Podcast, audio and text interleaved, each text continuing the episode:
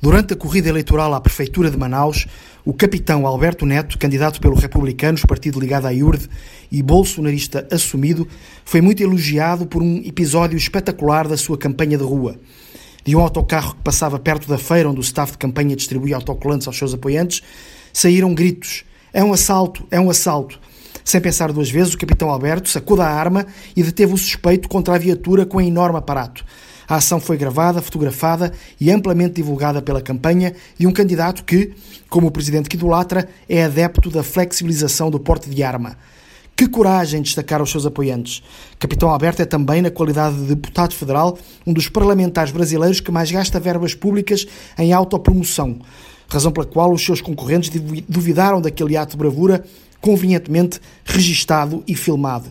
O candidato Zé Ricardo, do Partido dos Trabalhadores, ironizou a coincidência, mas o delegado Costa e Silva, que concorria ao posto de vice-prefeito na lista do, do Partido Patriota, chegou mesmo a falar com Adão, o suposto assaltante.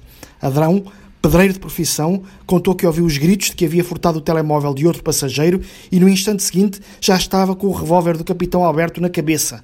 Levado à esquadra, foi imediatamente solto por não ter antecedentes criminais nem indícios de furto de qualquer telemóvel.